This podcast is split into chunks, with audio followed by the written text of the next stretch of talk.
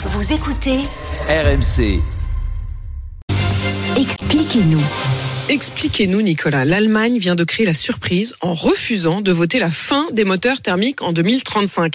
Et c'était pourtant la date qui avait été retenue pour le passage au tout électrique en Europe. Oui, 2035, ça devait être la fin de la vente des voitures à essence en, en Europe. L'obligation de ne vendre que des véhicules réduisant de 100% les émissions de gaz à effet de serre, donc de facto plus que des voitures électriques ou à hydrogène. Les États membres et le Parlement européen avaient validé cette échéance de 2035. Il ne restait plus qu'à la faire voter cette semaine par le Conseil de l'Union européenne. Ça devait être une pure formalité, mais surprise.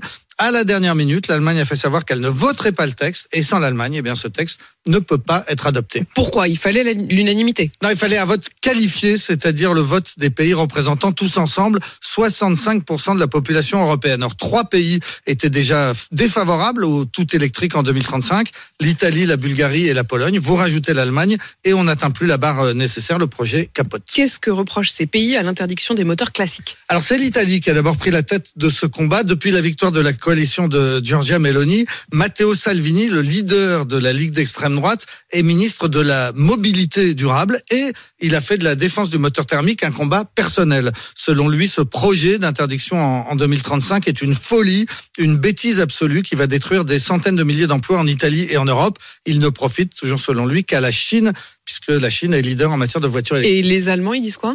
Alors les Allemands étaient au départ très favorables à cette interdiction en 2035, à l'exception des dirigeants du Parti libéral. Et le gouvernement allemand a été obligé de s'aligner sur la position de ce petit parti qui est membre de la coalition et qui dispose donc en, en quelque sorte d'un droit de veto. Les libéraux défendent l'industrie automobile allemande et en particulier les constructeurs comme Porsche qui ne veulent pas abandonner les moteurs classiques parce qu'ils sont les meilleurs du monde dans ce domaine et qu'ils ne veulent pas abandonner ce savoir-faire. La position de l'Allemagne, c'est que d'ici 2035, on parviendra sans doute à fabriquer un, carburant synthétique, sans pétrole, qui permettrait de polluer beaucoup moins. Mais beaucoup moins, ça ne veut pas dire plus du tout. Or, le texte, on l'a vu, le, le texte que l'Europe s'apprêtait à adopter prévoit qu'en 2035, les, les voitures devront avoir réduit leur pollution de 100%. Les carburants synthétiques seraient donc interdits et ce serait la fin programmée des moteurs à explosion en Europe. C'est donc ça que, que les Allemands ne veulent plus. Et alors en France, c'est quoi la position? La France, comme 22 autres pays des, des 27, est favorable à l'interdiction des voitures thermiques en, en 2035, très favorable même, d'autant que les deux constructeurs français, Renault et Stellantis, sont désormais prêts pour cette grande bascule et ils ne veulent plus reculer. Renault, par exemple, a investi des milliards d'euros dans ses projets électriques.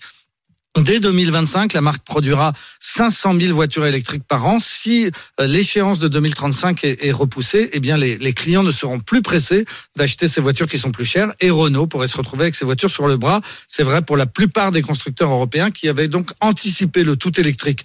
Volkswagen, dès cette année, propose tous ses modèles en électrique. Alfa Romeo cessera de vendre des moteurs à explosion dès 2027.